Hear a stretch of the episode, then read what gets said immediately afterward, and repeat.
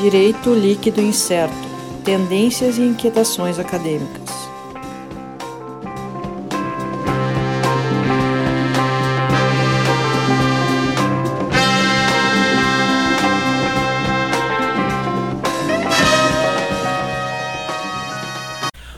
Olá pessoal, estamos começando aqui mais um episódio do DLI Podcast Direito Líquido Incerto, finalmente retornando às atividades presenciais. Está aqui comigo, bem ao meu lado, não na telinha, do lado a Leiliane Vidalete aqui desse Olá, lado. pessoal. Do lado de lá, Alisson Capelari. Olá, olá, olá. Então, estamos aqui nas dependências da PUC, voltando ao, ao nosso, ao nossos, Às nossas origens. às nossas origens. E agora há pouco a gente estava gravando, né? Antes, não, antes de eu falar isso, né? A gente tem que passar os recados. Os recadinhos, né? Vamos lá. Nossas redes sociais, o arroba DL Podcast, no Twitter, no Instagram. youtube.com.br DL Podcast aqui, deixa eu ver aqui, não sei se, talvez seja aqui, ó. Aqui assim, tem aquele botãozinho inscrever. Não sei se vai ser nesse lado ou no outro. Inscreva-se no canal, ativa o sininho para não perder as notificações. Clica ali no joinha, dá o likezinho lá para nós. E o nosso site www.dlpodcast.net.br com lista completa dos episódios. Lembrando também, apoio cultural da Livraria do Advogado Editora, a maior editora de livros jurídicos do sul do país, www.livrariadoadvogado.com.br e Instagram Livraria do Advogado, arroba Livraria do Advogado, e pode dar uma olhada lá, sempre promoções, frete grátis, algumas coisinhas assim, sempre bom ficar atento. E também o nosso recadinho tradicional, tá lá nosso programa de apadrinhamento. Uh, então acessa lá www.padrim.com.br barra DL Podcast. Nos ajude lá. Agora a gente vai precisar usar os microfones de novo, né? A gente precisa de qualidade dos microfones. Então estamos precisando de uma ajuda do pessoal.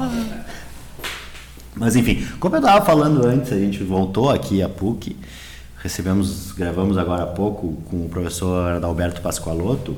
Professor Pascoaloto aqui, eu tinha, só para a gente passar direitinho o currículo dele, é mestre e doutor em Direito pela URGS, né?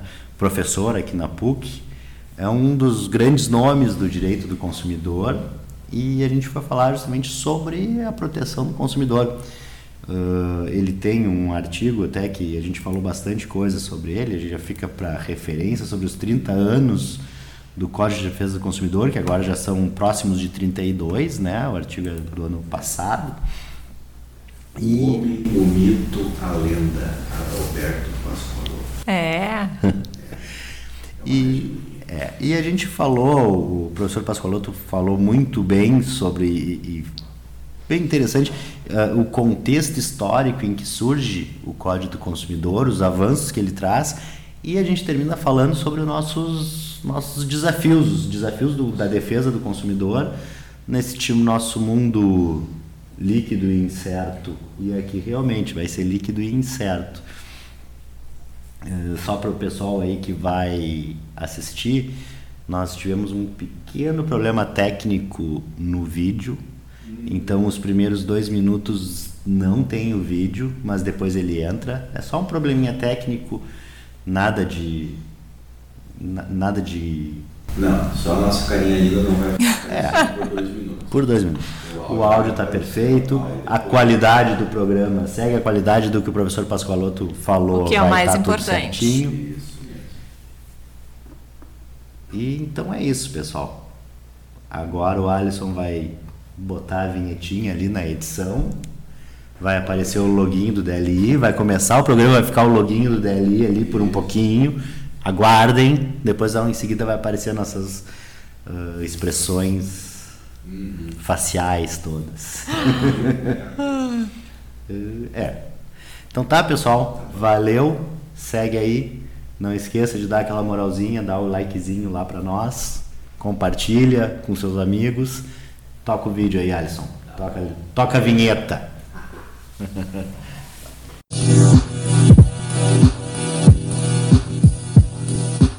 Olá pessoal, então estamos começando aqui mais um episódio do DL Podcast Direito Líquido Incerto, voltando a gravações presenciais.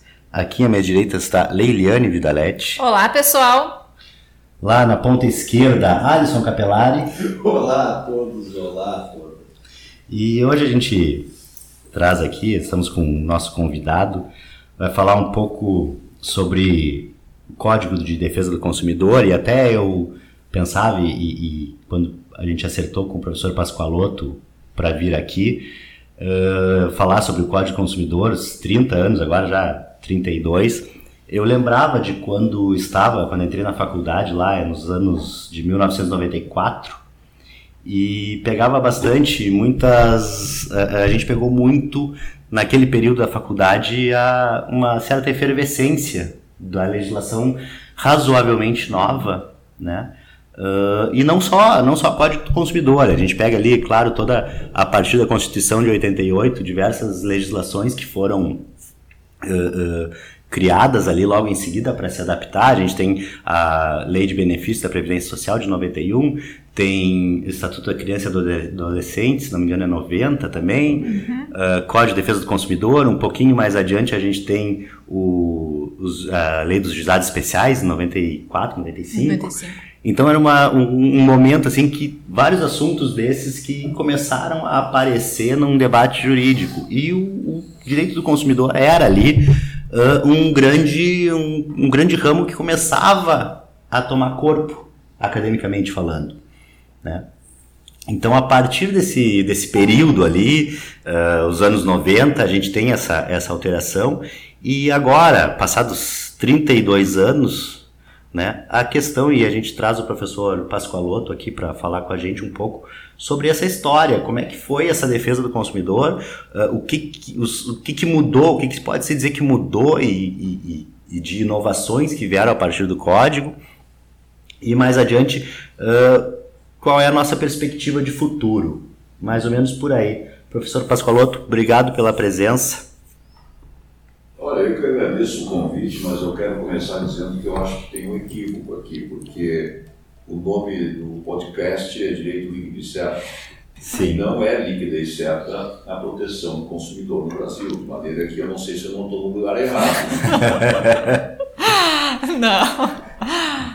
Bom, gente, uma... oi. Não, o nosso, a nossa né, sempre teve muitas coisas incertas no meio do direito. Talvez o direito do consumidor mas acredito que alguma coisinha ainda tenha de alguma incerteza, coisa, alguma coisa que a gente é. precise ainda trabalhar um pouquinho mais, não sei. É certa, mas não é líquida, eu acho. É. Bom, é, como eu disse, agradeço o convite e eu acho que a introdução que tu fizeste é muito adequada, porque realmente houve um momento de grande efervescência legislativa que se seguiu à Constituição de 88, o Código de Defesa do Consumidor se insere nesse contexto, Constituição de 88, Código de, 80, de, de 90, de maneira que há um período aí de dois anos. Né? E, e foi um momento muito marcante na história do direito brasileiro, o momento de promulgação do Código de Defesa do Consumidor, porque nós estávamos numa espécie de crise no direito privado brasileiro em razão da defasagem do Código Civil de 1916 como se sabe, havia um projeto desde os anos 60 de novo Código Civil. Inclusive, era um projeto polêmico, porque grande parte da doutrina, por exemplo, Orlando Gomes, que era um dos grandes civilistas da época, era contra o novo Código Civil, porque dizia que nós já tínhamos ingressado na era dos microsistemas, em razão da complexidade da vida, da diversidade de interesses, sociais, econômicos, etc. Então ele via como superada a ideia de uma grande lei central do ordenamento jurídico que praticamente tinha a intenção de monopolizar ou pelo menos dominar o direito como um todo. Né? Aquela ideia de Código Napoleão, de que uma lei basta para todo cidadão, né? para toda a vida do cidadão já não era, não era bem assim. É o que sustentava a partir da doutrina. Mas, de qualquer maneira, não é por divergência por dissenso doutrinário que o código ficou, que o projeto de código civil ficou parado. Foi porque as circunstâncias históricas, políticas do país não permitiram o desenvolvimento, o processo legislativo regular.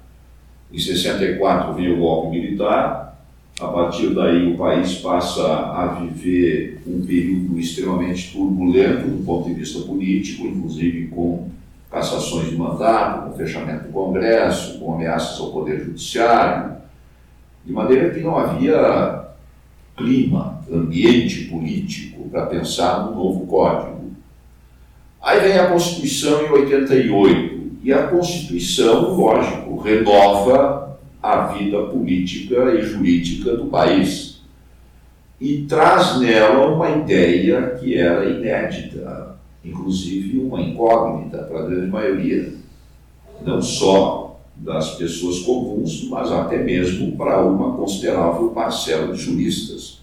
O que, que é proteger o consumidor? Quem é o consumidor? Para entendermos um pouco disso, para termos uma adequada perspectiva histórica, eu acho que convém lembrar que talvez a primeira referência marcante sobre essa figura de consumidor foi feita em 62 por Kennedy, ao discursar perante o Congresso norte-americano, naquele discurso anual do presidente sobre o Estado da União. Ele dedicou aquele ano seu discurso à ideia de que o capitalismo precisava corrigir um pouco seus rumos, e veja que nós estamos falando na época de ouro, capitalismo norte-americano, mas o capitalismo deveria pensar em consumidor, porque, segundo disse ele, consumidores somos todos nós. Isso chamou atenção para o fato de que, no mercado, as pessoas em geral, as pessoas comuns, e aqui vamos colocar como pessoas comuns qualquer pessoa em situação comum, fora da sua especialidade profissional, de conhecimento, mas independentemente disso, qualquer pessoa no mercado está sujeita às práticas do mercado. E, no entanto, o capitalismo não pode se preocupar apenas com a parte de carne balcão, ou seja, quem produz e quem tem o objetivo de lucro. Tudo o que se produz é produzido em função de alguém que vai consumir aquela produção. E, portanto, este sujeito tem que ser olhado de fato como um sujeito e não apenas como um destinatário da produção, como se ele automaticamente fosse absorver tudo como se tivesse o dever de fazê-lo. Não, ele é um sujeito de direitos. Essa ideia acabou vingando na Europa. Em 1973, é lançada na Europa a Carta dos Consumidores, no contexto já do Conselho da Europa. E essa Carta dos Consumidores traz um elenco de direitos básicos do consumidor. Pela primeira vez, portanto, se firmou num diploma legal, legislativo, um um rol de direitos daquele sujeito identificado por Kennedy em 62. Nós estamos falando 11 anos depois do discurso do Kennedy. E em 1985, portanto, mais 13 anos adiante, a própria ONU emite uma resolução de proteção ao consumidor, na qual ela praticamente acolhe o mesmo rol de direitos da Carta dos Consumidores da Europa. Então a nossa cronologia é Kennedy de 62, Carta dos Consumidores 73, é, Resolução da ONU 85, Constituição Brasileira 88, três anos depois. Então não surgiu do nada a ideia de defesa do consumidor na Constituição Brasileira. Surgiu dessa nova visão do capitalismo e isso tem tudo a ver com a concepção de bem-estar social que nós encontramos na Constituição brasileira. Mas como nós vamos ver logo adiante, essa ideia chegou no Brasil um pouco atrasada, tanto que em meados dos anos 90, a crise do estado de bem-estar social, do estado de providências, bateu aqui também. E aí nós começamos a ter as privatizações. Com o detalhe que nós nem tínhamos uh, estruturado esse Estado social, né? Nem tínhamos estruturado o Estado social. Então, realmente, a Constituição, digamos assim, criou uma utopia, né? E nós estamos ainda perseguindo a realização dessa utopia. Eu diria que, no presente momento, com grande dificuldade, dificuldade. e com grandes retrocessos. Mas, de qualquer maneira, Utopia existe para isso. Né? Isso me faz lembrar o, o lema da minha formatura de ginásio. O ideal é a chama que ilumina a nossa vida. Oh. E eu fui orador da turma. De maneira que, se é para falar de utopia, fale comigo. Bom, mas o que, que aconteceu então naquele momento de efervescência legislativa, para tomar a tua expressão inicial?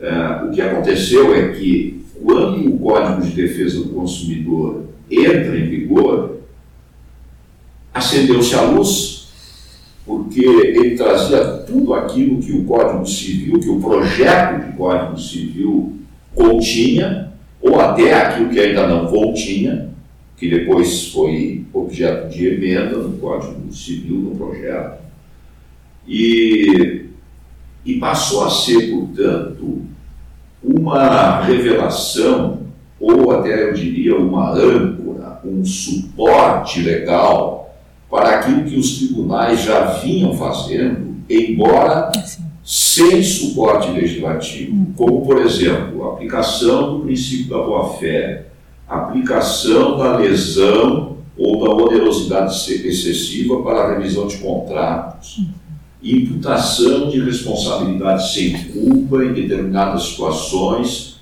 de, de, de produção de danos.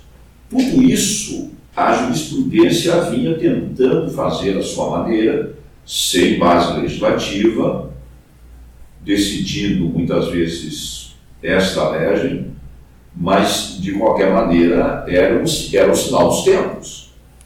Então, quando chega o Código de Defesa do Consumidor, a pergunta que se fazia era a seguinte: será que um código que tem tudo aquilo que o Código Civil deveria ter e não tem?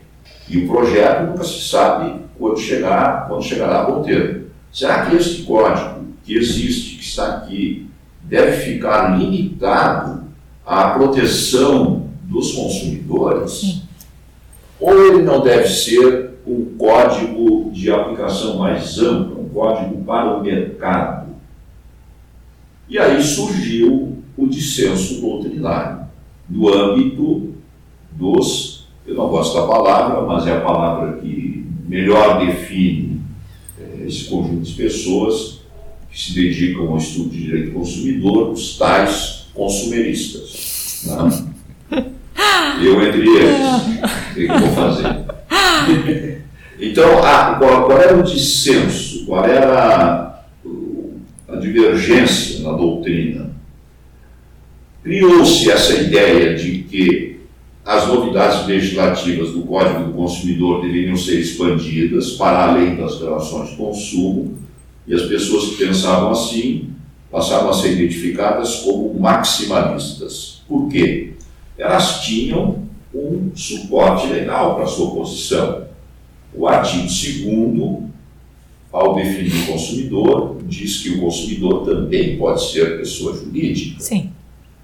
Ora, se pode ser pessoa jurídica, seria interpretar equivocadamente a própria lei, reduzir a aplicação do código apenas ao destinatário final, pessoa física. E se pode ser pessoa jurídica, muito bem. Então nós podemos aplicar o código também às empresas. Essa era a visão maximalista. O que, que diziam os finalistas, entre os quais eu me incluí?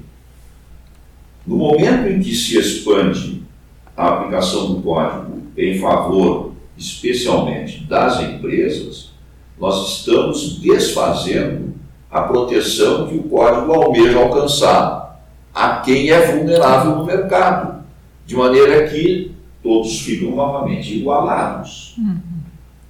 A professora Cláudia Lima Marques tem uma expressão muito feliz dizendo que o Código Civil é o código para os iguais e o Código de Defesa do Consumidor é o código dos diferentes. Exatamente, diferentes por quê? Porque são vulneráveis às práticas do mercado. E o STJ acabou indo pela corrente maximalista. Tem um acórdão do STJ de 1994, que é muito representativo desse caso, dessa orientação da jurisprudência, foi o leading case. O caso era de um plantador de arroz no Mato Grosso do Sul que adquiriu 40 toneladas de adubo. O adubo, por alguma razão, não funcionou adequadamente e ele se posicionou na ação contra o produtor do adubo como um consumidor. E o STJ disse que, como o adubo tinha esgotado a sua finalidade ao ser aplicado na lavoura, o plantador era destinatário final do adubo. E com isso, abriu-se uma corrente jurisprudencial que concebeu a ideia do, do consumidor intermediário, ou seja, alguém que utiliza um produto não como destinatário final, tal como se encontra no artigo 2 mas como destinatário intermediário, porque o produto usado por, por essa pessoa vai se transformar em outro produto. Vai servir a uma cadeia produtiva e não a um consumo final. Quer dizer, essa ideia de consumo intermediário me parece que é contraditória nos seus próprios termos, porque se consumidor é destinatário final, final, não se pode pensar no consumidor intermediário. Ou é intermediário ou é final. Eu tô, tô pensando aqui numa analogia com o direito do trabalho do empregado doméstico, por exemplo. Uhum. É, o trabalho doméstico. Então, se eu tenho uma pessoa na, na minha residência que vai trabalhar na minha residência, ali eu não estou tirando lucro. Agora, se eu tenho a pessoa que faz a mesma função, mas no meu escritório, eu faço a função de limpeza, ali ela serve ao meu negócio, serve à minha fonte de renda. Então ela não é doméstica. Né? No direito do trabalho tem essa, que seria uh, uh, contrário a essa colocação. Você coloca, ah, uh, o destinatário intermediário, na verdade, ele está usando o, o, a compra, o produto, para desenvolver e ter a sua atividade econômica. Isso. Então ele não seria, né? É, é, e acho que é o ponto de não, de não colocar como consumidor. Apesar, pelo que o senhor falou, a jurisprudência entendeu diferente. Ah, totalmente diferente. Mas, foi pela corrente maximalista. E digamos assim, em essência, circunstância de ser uma pessoa jurídica, né, já nós poderíamos nos questionar se é esse mesmo o objetivo, porque de qualquer modo poderia introjetar dentro da sua atividade ou talvez distribuir os custos produtivos, digamos assim, né? Essa é a diferença. Essa é a diferença. Então, na circunstância de ser uma pessoa jurídica, parece, num primeiro momento, que isso já afastaria um pouco aquilo que nós imaginávamos como a proteção do vulnerável.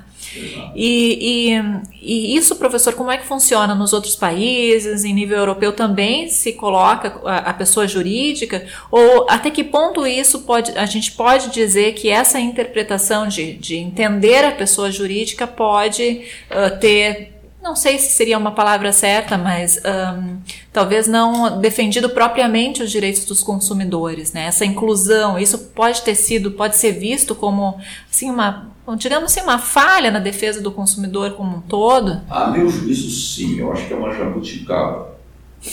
Por quê? Porque se nós vamos olhar o conceito de consumidor na Europa, por exemplo, não tem um conceito único, porque o sistema europeu é, é, é, bastante fragmentado nesse sentido, embora haja, haja, haja as diretivas europeias que unificam é, o ordenamento jurídico, dão diretrizes, etc. Mas o conceito, há um conceito dominante de consumidor. O conceito dominante, tanto nas diretivas quanto nos ordenamentos jurídicos é, dos países membros internos, é de que consumidor é a pessoa que adquire um produto ou serviço para uso seu ou de sua família. Uhum. E, portanto, implicitamente deixa fora a pessoa jurídica. Mas no Brasil, eu acho que houve uma segunda deturpação. A primeira é o fato de que pessoa jurídica está lá. Por que está lá? Lobby. Lobby explica muita coisa, é. né? Mas nós poderíamos fazer uma interpretação mais adequada se nós excluíssemos do conceito de pessoa jurídica às quais se possa aplicar o código as empresas. E enquanto nós não tínhamos um novo Código Civil, talvez essa construção pudesse oferecer alguma dificuldade. Ah. Porém, com o novo Código Civil, em 2002, nós passamos a ter, no artigo 966, um descrime. Porque o artigo 966 considera empresário quem desenvolve atividade econômica organizada. E lembremos que o Código Civil atual incorporou o direito das empresas. Sim. De maneira que a relação jurídica empresarial, a sede dela é no Código Civil. No Código Civil. Não tem nenhuma dúvida sobre isso. Portanto, eu cheguei a escrever um artigo sobre isso num livro que tratou das convergências e assimetrias entre Código Civil e Código de Defesa do Consumidor, a minha expectativa na época é de que, com o advento do Código Civil, desapareceria a ideia, a necessidade de aplicar o Código de Defesa do Consumidor às empresas. O que, que aconteceu? O STJ mudou a nomenclatura da sua jurisprudência. Passou a usar não mais consumidor intermediário, mas finalismo aprofundado. O que é o finalismo aprofundado? É a mesma coisa, apenas que invocando o artigo 29 do Código do Consumidor para dizer o seguinte: as pessoas, aí são pessoas em geral, é, físicas, jurídicas, é, que estão submetidas às práticas de mercado são equiparadas a consumidores. E, diz o STJ, de acordo com essa ideia de finalismo aprofundado, se são equiparadas a consumidores e são vulneráveis, invocando o artigo 4, inciso 1 onde o princípio da vulnerabilidade aparece como básico na defesa do consumidor. Portanto, conjugando vulnerabilidade com exposição às práticas de mercado, diz o STJ, essa pessoa jurídica pode ser equiparada consumidora. Muito bem, eu não tenho nenhuma divergência conceitual em relação a isso. Porém, é preciso considerar que equiparado não é igual. Igual é uma coisa, equiparado é semelhante, mas não é igual. E nós temos um dispositivo no artigo 51, inciso 1, que autoriza o juiz a reduzir a indenização em favor de consumidor pessoa jurídica. Uhum. Isto nunca foi aplicado. Nunca foi aplicado. Portanto, nós teríamos condições, a meu juízo, de corrigirmos essa jurisprudência. Eu sou um pouco arrogante, quem sabe, em querer apontar uma correção da jurisprudência, mas eu estou sendo apenas coerente com aquilo que eu pensava lá no começo. Eu fui finalista desde pequenininho, Em 2002 eu me enchi de esperança. Ah. E aí vem o quê? Vem o tal finalismo aprofundado, que na verdade não aprofundou nada tornou tudo igual ao que era antes. Então houve esse momento de efervescência, esse momento de efervescência produziu aquilo que o saudoso ministro Rui Rosado, em outras palavras, apontou como uma inversão metodológica, porque enquanto nós não tínhamos ainda o Código Civil, vejam que o Código de Defesa do Consumidor veio 12 anos antes, portanto nós tivemos aí mais de uma década de reinado, digamos assim, de Código de Defesa do Consumidor, e aí o ministro Rui disse que a lei especial passou a servir de, de, de suporte para a aplicação da lei geral, enquanto que o correto seria a lei geral é, fornecer subsídios para a aplicação da lei especial. Então houve, de fato, essa inversão metodológica em razão do prestígio adquirido pelo Código de Defesa do Consumidor, pelas razões é, já apontadas. Bom, o que é, que é algo positivo, né? E aí, nesse ponto, Sim. vem a, a, contribuição né, de, da, da, teoria do diálogo das fontes, que eu acho que realmente trouxe uma, uma explicação para essa inversão, né? Bom, nós estamos aqui, mas nós temos sistemas que se comunicam. Nós não estamos aplicando esses sistemas isoladamente. Então, é. né, ah, o Código de, eu acho que o Código de Defesa do Consumidor supriu uh, lacunas importantes do, do Código Civil de, de 16. Sim. Né? E, e se, se, prestou essa finalidade ainda que dessa forma inversa, digamos assim, né? É. Se bem que o diálogo das fontes é uma teoria que veio depois, né?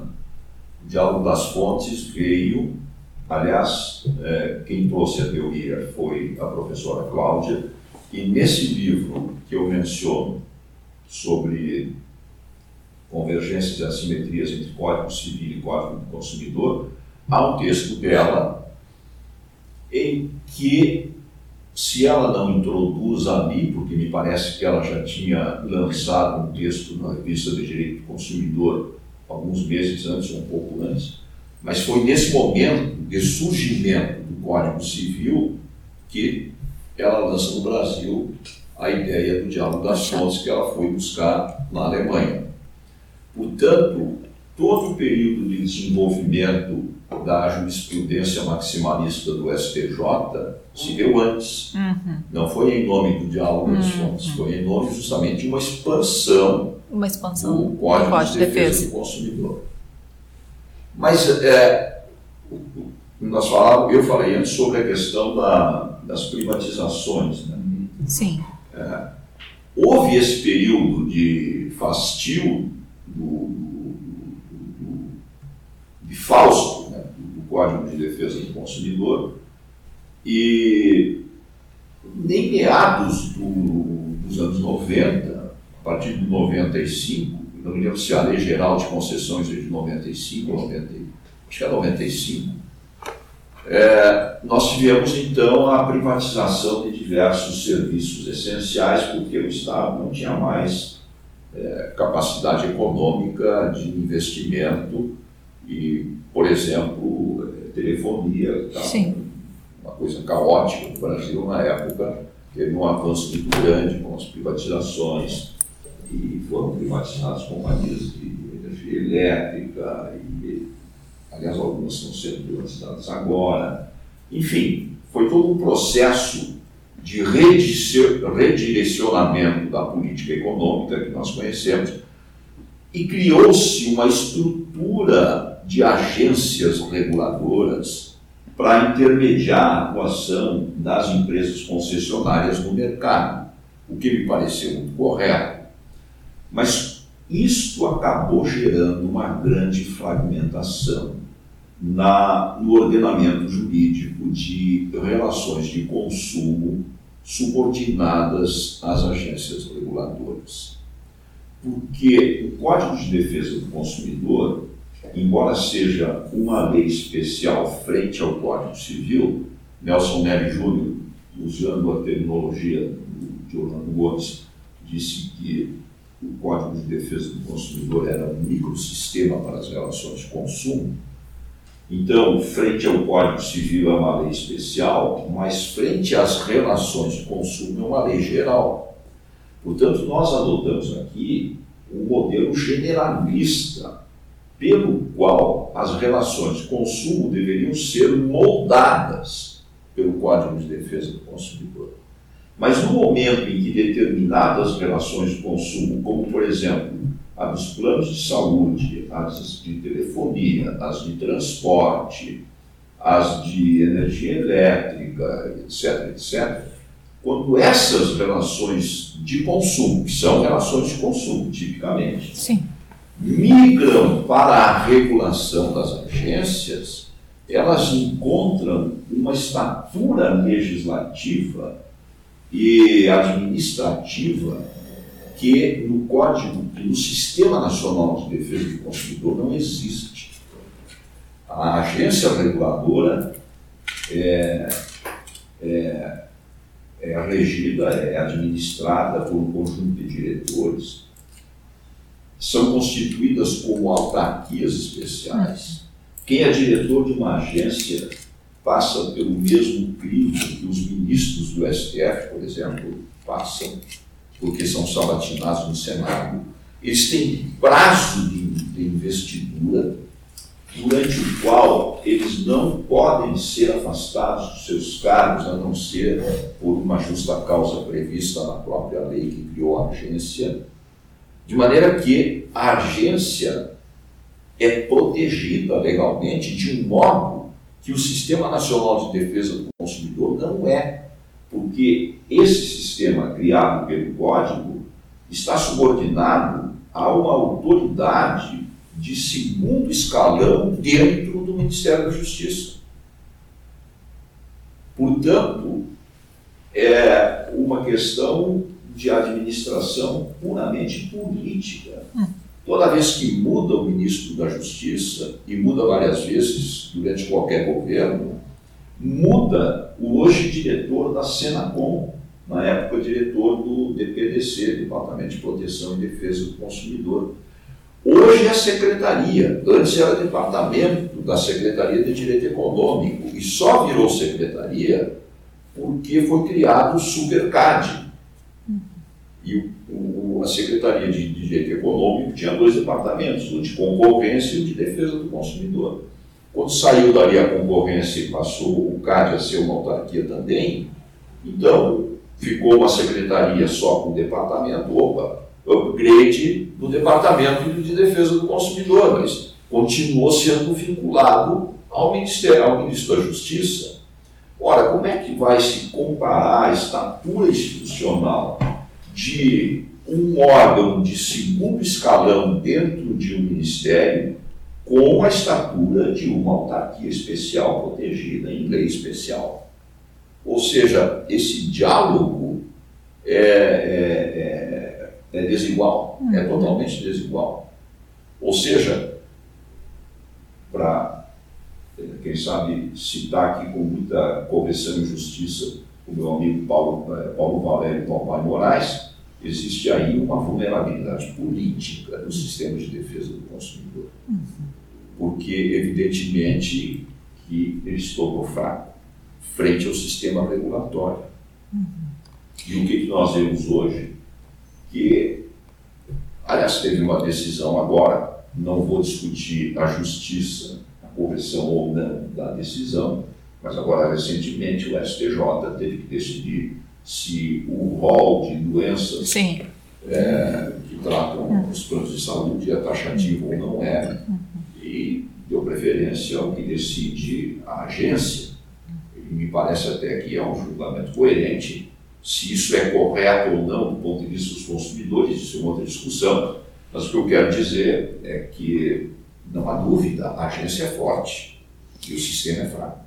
E nós poderíamos dizer que, em alguns pontos, a jurisprudência tentou, digamos assim, uh, corrigir essa, essa simetria tentou. de força? Sim, tentou.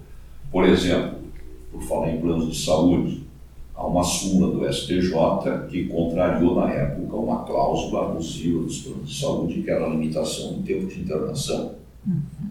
E o STJ disse que essa cláusula é abusiva, continua dizendo, os planos se acomodaram a essa situação, é, mas em determinado momento o STJ teve que reconhecer que a agência tem autonomia no seu âmbito regulatório e, portanto, não foi além. É, um outro exemplo bem claro é o sistema financeiro. O sistema financeiro propôs uma ação direta de inconstitucionalidade, porque afirmava que, sendo regido por uma lei complementar, o sistema financeiro não poderia ser submetido à aplicação do Código de Defesa do Consumidor, que é uma lei ordinária.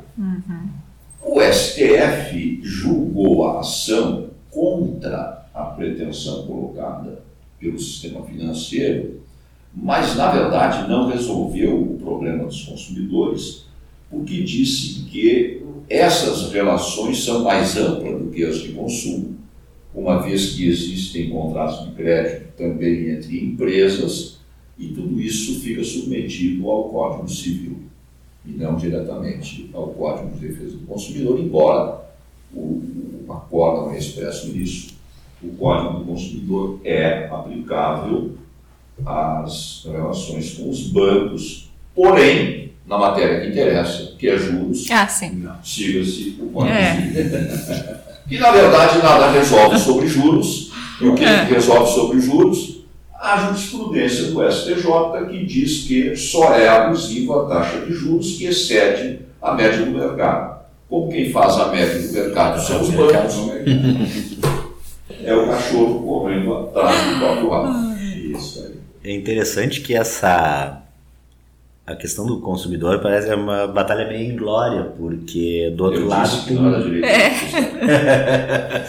do outro lado tem o, o senhor falou em, em algum momento em, em lobby e realmente eh, o poder econômico das das empresas em geral né, forte. é muito forte. E até, até se fala, não sei o quanto, eh, a participação delas no- nas próprias agências reguladoras, né? eh, de ter integrantes que são eh, oriundos das empresas e que, de certa forma, vão ter os seus interesses, enfim. É, acho aí como tem- tudo tem a tem- força de, de, de pressão, poder econômico, tudo misturado, né? É, aí tem um tempo de resguardo. Quem sai de uma agência não pode se empregar imediatamente, tem um tempo ali de. Como é que se chama isso? Quarentena. Uma quarentena, exatamente. Tanto antes quanto depois. E a gente nota isso daí, né, que o senhor mencionou a respeito do sistema financeiro, até o setor aéreo, o setor, vários outros setores da, da economia que são gerados e são, são geridos por, né, nessas, nessas agências reguladoras. Eu, como advogado atuante do sistema financeiro, eu acompanhei. eu Cuida com o que tu vai falar. É, assim. não vai nos comprometer. Eu ele- é ele quem está falando. Não, mas eu me lembro da. já fui, já fui aluno do Ah, tá? Então, assim, ó, eu acompanhei pessoalmente, essa discussão, essa evolução a respeito do Código de Defesa do Consumidor. Não vamos dizer, assim, que para as instituições financeiras a questão- a questão está pacificada, não se discute mais a aplicação ou não, a discussão no âmbito das, das instituições financeiras agora é outro, é qual, dentre toda a variedade, digamos, operações financeiras que estão ali discutidas, se todas são aplicáveis ou não. Né? Agora, aquela briga inicial que se tinha de que não são aplicáveis, ou eu me lembro de teorias como assim são aplicáveis apenas à prestação de serviços não financeiros, tipo aluguel de cofre, É, ou tipo alguma coisa. as operações passivas. Isso. Ah, isso, daí, isso daí não existe mais. É. Isso daí faz, faz parte do cotidiano, do, né? tanto de quem está tá dos dois lados do balcão. O cliente bancário sabe que ele é um consumidor e que a ele se aplica. E também a instituição financeira também é pacífica, que tem as obrigações ali do Código de Defesa do Consumidor. Agora, quanto à questão que o senhor falou, do que interessa, Que são que são juros, aí, aí a discussão entra em outras searas assim que daria para fazer uma série de programas e não É. só um programa a respeito disso. Fui bem ou não? Não, que você Não, não, então ia te foi. comprometer Não, com, com as não palavras. Eu sou muralista. Muralista, não não mais. Mas a pergunta que não quer calar, professor. Bom, primeiro eu gostaria de registrar que eu estou muito feliz com a presença do professor, que é meu orientador e meu amigo, né, professor? Ah, então, é assim, o mais importante, então, eu estou muito feliz. E a melhor voz, a melhor voz do podcast, desculpa, tá, Sandra? Eu sei que. Não tem Não, Mas, ah, É. ah, mas, ó, a Tanto vo- no mais, tanto vamos- mais masculino quanto feminino. Ah, bondade sua, mas vamos admitir que a voz do professor Pascoaloso Não, é, essa é imbatível, né? Essa. Mas, professor, assim, agora perguntando, ah, falamos sobre alguns desafios do CDC nesses últimos 30 anos, né? Uns 30 anos, 32 anos. Mas e agora, né? Nesse quadro novo que nós estamos vivendo, agora com esse comércio digital, lei de É. proteção de dados, né?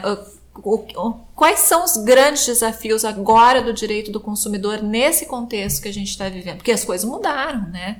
mudaram muito nesses 30 anos, ah, e diria mais, assim, uma série de, de, de circunstâncias também foram alteradas com a questão da pandemia, talvez Sim. nós poderíamos dizer, assim, com, com certo nível de segurança, que aumentou ainda esse comércio ah, digital, né? As pessoas ficaram, perdi meu microfone, Eh, ficaram ah, essas relações todas a partir da internet. Então, o, o Código de Defesa do Consumidor, professor, ele está preparado, ele tá, eh, ele tem assim eh, respostas para essas demandas dessa nova sociedade de consumo agora, assim com, a- com a- essa influência da internet. Eu estou lembrando agora aqui do Santolim, do César Santolim, um amigo meu que é professor lá na URGS.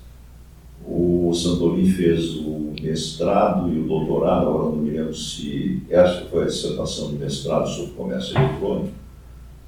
E ele dizia na época que não era necessária uma nova lei sobre comércio eletrônico, nós estamos falando aí dos anos 90, Sim. e não era necessário, o comércio eletrônico estava começando a aparecer, como tu bem disseste, se incrementou muito agora na pandemia, mas a pandemia veio em 2020, o comércio eletrônico começou no final dos anos 90, de maneira que teve aí um bocado de tempo de comércio eletrônico pré-pandemia, e ele só fazia crescer e crescer e crescer. Né?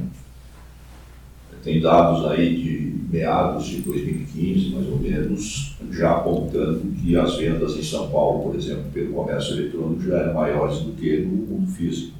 Ah, Anos 2000 e pouco, 2010. tenho, tenho para mim, né? Porque a gente também ah, agora livraria, né? Ah, internet, Agora, as livrarias estão é, fechando, Saraiva É, fechando. Exatamente. Mas, enfim, é, o Santorin dizia o seguinte: não, não é preciso uma lei especial. E eu acho que a tese dele não estava errada propriamente, mas são novidades que desacomodam. E aí houve um determinado momento em que um dos grandes mentores, autores de toda essa conquista legislativa representada pelo Código de Defesa do Consumidor, o ministro Herman Benjamin, concebeu, num determinado momento, a necessidade de atualização do Código de Defesa do Consumidor. E essa atualização seria feita em três setores: em relação ao comércio eletrônico, em relação ao superendividamento e em relação às ações coletivas. O projeto das ações coletivas não passou da primeira etapa, que foi o Senado. Os dois outros projetos avançaram. A lei do superendividamento, eu acho que hoje é uma espécie de renascimento Ah, do Código de Defesa Ah, do com certeza. Consumidor. com é uma lei certeza. do ano passado, Uhum. Lei 14.181 de 2021, tem uma importância social enorme nesse momento. E o projeto relativo ao comércio eletrônico ainda não progrediu. Está na Câmara, passou pelo Senado, está na Câmara, mas eu sinceramente não tenho a menor perspectiva, não se tem a menor perspectiva para saber se quando será finalmente aprovado. A verdade é que é preciso que haja uma lei nova, embora os princípios gerais, as cláusulas, os conceitos jurídicos indeterminados do Código do Consumidor, como dizia o Sangolini, talvez fossem suficientes. Mas a importância social e econômica do comércio eletrônico está reclamando uma atenção mais específica. Então, realmente, esse é um dos desafios. Mas ainda é um comércio que eu chamaria de tradicional e conservador, apenas que num novo meio. O desafio maior são as tais empresas digitais. Porque essas empresas digitais, claro que a Amazon é uma empresa digital também, mas as empresas que criaram essas plataformas de serviço do tipo Uber, Airbnb e assim por diante.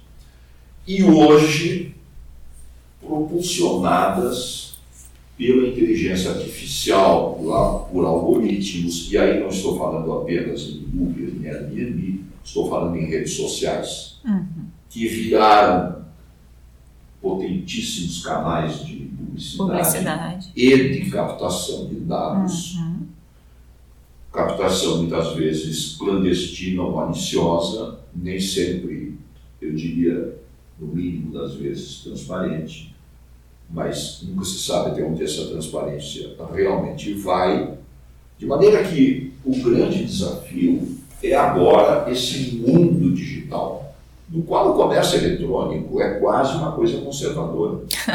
É quase uma coisa conservadora. O que fazer em relação a isso? O Código de Defesa do Consumidor realmente não viu esse mundo, portanto, não legislou para esse mundo, porque ele é de 90, não, não tinha, não tínhamos internet em 90, não tínhamos smartphone, não tínhamos redes sociais, não tínhamos nada disso, o mundo era outro. Uhum. Realmente tudo mudou. Vieram o Marco Civil da internet e a Lei Geral de Proteção de Dados Portanto, nós temos agora um tripé legislativo: Código de Defesa do Consumidor, Marco Civil e LGPD. É nesse tripé que as relações de consumo têm que ser sustentadas, estruturadas.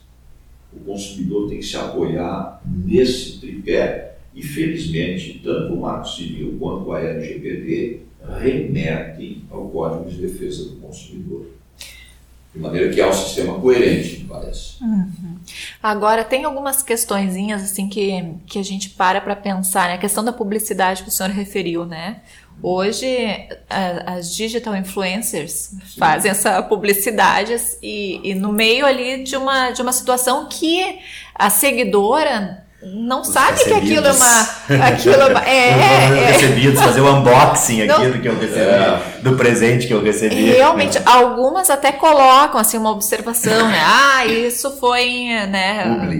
Isso. Agora, no, no mais das vezes nem todo mundo entende. E aí, e, e, aquilo às vezes parece, porque o que, que acontece? Elas têm muita influência mesmo, né? Sim. A gente está falando de um mundo de pessoas, cento e tantos mil seguidores, aí a pessoa aparece lá, grava o vídeo, coloca, eu estou usando o produto. Pro... Mas e aí, como é que fica essa publicidade? É, é, essa. É, o, o Código do Consumidor tem a previsão lá uh, uh, de regulação de publicidade. Sim. E tem uma coisa que me, eu como tenho filhos pequenos, eles veem YouTube e a gente vê assim, uh, tem uma coisa, um, um, por exemplo, um jogo de um joguinho que meu filho joga e que diversos YouTubers gravam vídeos fazendo coisas sobre o jogo. Uhum. Então tu começa a ver assim, peraí, uh, aí o jogo tem os creators, são alguns YouTubers que jogam esse jogo e fazem os vídeos jogando. Uh, Cara, aí aqueles caras ali estão ganhando dinheiro para jogar, para dizer, olha que legal o jogo aqui. E incentiva, de certa forma, as crianças. E tem algumas limitações de publicidade para criança no parte do consumidor que é atropelada por isso. Sim, sim, sem dúvida. Sem dúvida. É, criou um universo paralelo aí, mas na verdade tudo continua sendo regido porque as normas do Código do Consumidor são suficientemente amplas para apanhar esse contexto todo, portanto, tudo continua sendo regido pelos dois conceitos básicos, é publicidade enganosa e publicidade abusiva. Tem um outro princípio que é violado nesse contexto novo da publicidade nas redes sociais, que é o princípio da identificação da publicidade. Uhum. Porque a publicidade precisa ser reconhecida como tal. Esse é o princípio Ah, da identificação. certeza. E é um princípio universal da publicidade. Qualquer lugar. É, são os dois plim-plim da Rede Globo. Ah, todo que- mundo sabe. Exatamente. É. Só que na, na TV aberta. É Isso. TV aberta é outra coisa. É. quase que o mundo antigo. Né? É, o- Nós temos é, canal por assinatura, e temos redes sociais, e temos é, YouTube, e temos etc, etc. De maneira que. Tem, tem uma coisa que, que antes, assim, ah, não era qualquer um que tinha, que estava ah, em evidência. Sim. Tu tinha que estar lá numa rede de TV, então tem um, um, um âmbito pequeno Agora de pessoas. qualquer um tá Agora qualquer é. um, até nós, a gente faz um podcast e, e Claro. divulga. Claro. Como até nós? Até nós. Você! Como então acho assim? que eh, eh, começa a ter. eh, e, aí, e aí não tem como. Aquela regulação que se tinha, porque eram poucas as pessoas que apareciam e tu conseguia ver o que eles estavam fazendo, quais os intervalos e poderia eh, eh, fazer alguma regulação em relação a esse espaço comercial.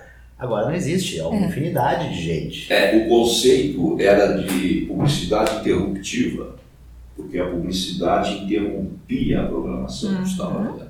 Hum. E por isso a aplicação do princípio da identificação era muito fácil. É. Agora a publicidade não é mais interruptiva.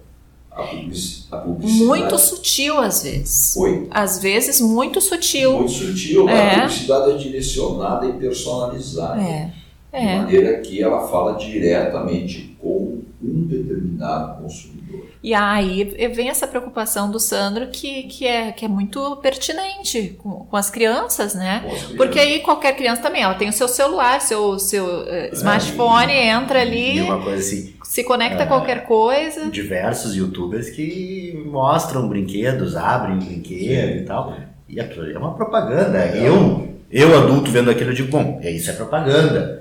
Mas a, Mas a criança, criança- tá vendo, ela não tem. E aí, ah, que legal esse brinquedo, porque o fulaninho lá, que é youtuber, que eu gosto, ah, mostrou esse Eles têm muita influência. É. Olha, quiçá mais do que esse, essa, esse comercial na TV, que, que todo mundo sabe, ah, ali é um comercial, mas ali é tão sutil e parece tão atrativo e tão. é, ch- chama demais a atenção. Eu acho que as crianças e os. Vamos, falar, vamos chamar de os hipervulneráveis, essa nomenclatura. Eu acho que, que, que é bem complicada essa situação, né? É. Identificar isso. E a maneira como se pulverizou isso também. É, exatamente. Eu acho que nesse ponto também caberia uma, uma atualização legislativa do Código do Consumidor para ser mais específico.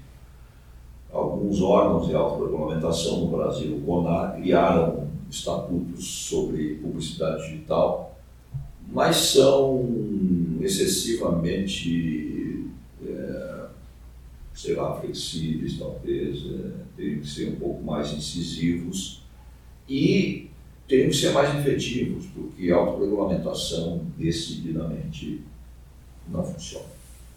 Não funciona. É muito corporativa, existe basicamente para proteger os anunciantes e o sistema publicitário de modo geral, que envolve a cadeia de produção de publicidade, no caso das agências, que envolve naturalmente os anunciantes e que envolve a mídia, o poder da mídia. A mídia quer publicidade, de maneira que qualquer coisa que limite pode não, não ser positivo para a mídia. né? Claro. Claro, eh, vai ter publicidade de qualquer maneira, eh, mesmo que eh, tenha passado por um determinado crivo, mas em princípio a mídia faz parte do negócio. Então, não é interesse da mídia eh, defender regulamentações da publicidade. Há sistemas que funcionam muito bem, por exemplo, o sistema francês. O sistema francês tem, não só na França, aí pode colocar a Grã-Bretanha, a grande maioria dos países da Europa funcionam com o chamado copy advice, que é uma verificação prévia da conformidade da mensagem publicitária às normas éticas, deontológicas da própria entidade de autorregulamentação. mas tem a mão do Estado por trás. O Estado autoriza a entidade privada a fazer a autorregulamentação e o Estado fiscaliza Ah, a autorregulamentação. E essa entidade autorizada, quer dizer, não é uma autorização de concessão ou permissão. É simplesmente, ok, vocês querem fazer, façam, nós estaremos vigilantes. É, e essa entidade, então, isso foi, não sei exatamente como surgiu, seria interessante até pesquisar de onde surgiu a ideia do Copy Advice e como ela efetivamente se implantou. Porque aqui no Brasil o CONAR entende que isso é censura. Mas acontece o seguinte: o sistema do Copy Advice segue o mesmo princípio dos contratos de adesão. Se vocês querem fazer, se nós, qualquer um de nós, queremos fazer eh, inscrição num plano de saúde, nós vamos aderir ao contrato, Claro. tal como foi estipulado pela operadora ou como Certamente. vem da agência reguladora, enfim, nós, nós não temos poder de discutir as cláusulas básicas do contrato. Ah, o rol aqui é taxativo. Ah, não, mas eu entendo que é exemplificativo. Bom, então eu não assino o contrato. É pegar o largar, né? É. Então, o que, que acontece na autorregulamentação europeia? A empresa que se associa à entidade de autorregulamentação concorda em que os seus anúncios sejam verificados pelo sistema Copy Advice. Com isto, o número de anúncios que são eh, submetidos ao crivo da entidade francesa é da ordem de 40 mil ao ano. 40 mil ao ano. O CONAR julga 200 e poucos casos por ano. Nossa. Só que lá não é julgamento, lá é verificação de conformidade. Então, olha, isso aqui não está bom. Sugiro que você refaça. Isso antes mesmo da, Antes. da exposição. Isso. Porque o CONAR faz depois da O CONAR exposição. faz depois. O CONAR faz depois, o CONAR é reativo. Que aí, E lá o sistema que é preventivo. e, aí, e aí o problema, depois da exposição já houve. E o leite está derramado. É. eh, e, e talvez até eh, eh, crie até uma publicidade maior em se discutir isso Exatamente. do que propriamente. Exatamente. No tempo em que as coisas eram mais simples, havia, havia um sujeito que fazia propaganda do Bombril. Ah, todo mundo lembra. Aquilo Que- era espetacular. Ah, era. E uma vez, eu não sei se a concorrência estava muito forte, Ah, Eu adorava aquilo. a Bombril resolveu fazer uma publicidade comparativa. Opa. É, e aí ele comparou o Bombril com outro concorrente que eu não lembro qual era. E aí ele era muito gozado, né? Era sensacional. Era. Eu adorava. E aliás era no Fantástico que aparecia com mais vigor a publicidade, no Fantástico e no Jornal Nacional e na novela, a partir da sexta-feira de noite. Ah, pronto. Por quê? Porque a eventual reação só ia acontecer na segunda-feira, Claro. junto ao Conar. E aí já tinha cumprido. Aí já todo mundo tinha visto. Imagina, E aí, sexta-feira. como tu dizes, no- na, segunda, na semana seguinte, a mídia noticiava que a propaganda da Bombril foi divulgada pelo concorrente. Tá bem, mais propaganda para Bombril. Mais Sim, propaganda. aí a pessoa que não tinha visto por acaso ia querer Ah, saber o que foi. E acaba vendo. É, exatamente. Professor Pascoaloto, obrigado pela presença. A gente está vendo aqui agora, eh, repassamos aí um pouco dessa história do, do direito do consumidor no Brasil, o, o, o que o código fez e os desafios que a gente tem pela frente. Acho que ainda, eh, infelizmente, a batalha da, de defesa do consumidor ainda tem muito a percorrer, né? É, Eu acho que não termina, né? Porque nós estamos falando de mercado. Mercado sempre é um, um, um, âmbito de conflito de interesses. Né? Não tem dúvida. Então, é permanente. Muito obrigado, professor. Valeu pela. Olha, eu queria agradecer a gentil acolhida de vocês, o convite, desejar que vocês continuem aí com essa iniciativa muito interessante. Debater essas questões sempre é o primeiro passo para tentar resolvê-las, E isso cumpre uma função importantíssima de conscientização. Porque nada se produz automaticamente. Na verdade, tudo depende de empenho, de luta, de perseverança. E esses programas contribuem justamente para isso, para despertar a consciência das pessoas. Então, meus cumprimentos pelo trabalho. Obrigado, professor. Obrigada, professor.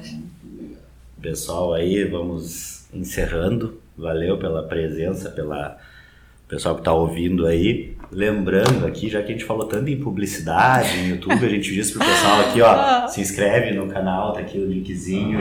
Se ins- inscreva-se no canal, ativa o sininho para não perder as notificações, tá lá youtube.com.br Podcast. Segue lá nossas redes sociais, arroba DL Podcast no Twitter Instagram. E manda o seu comentáriozinho lá. Valeu, pessoal. Até mais. Obrigado.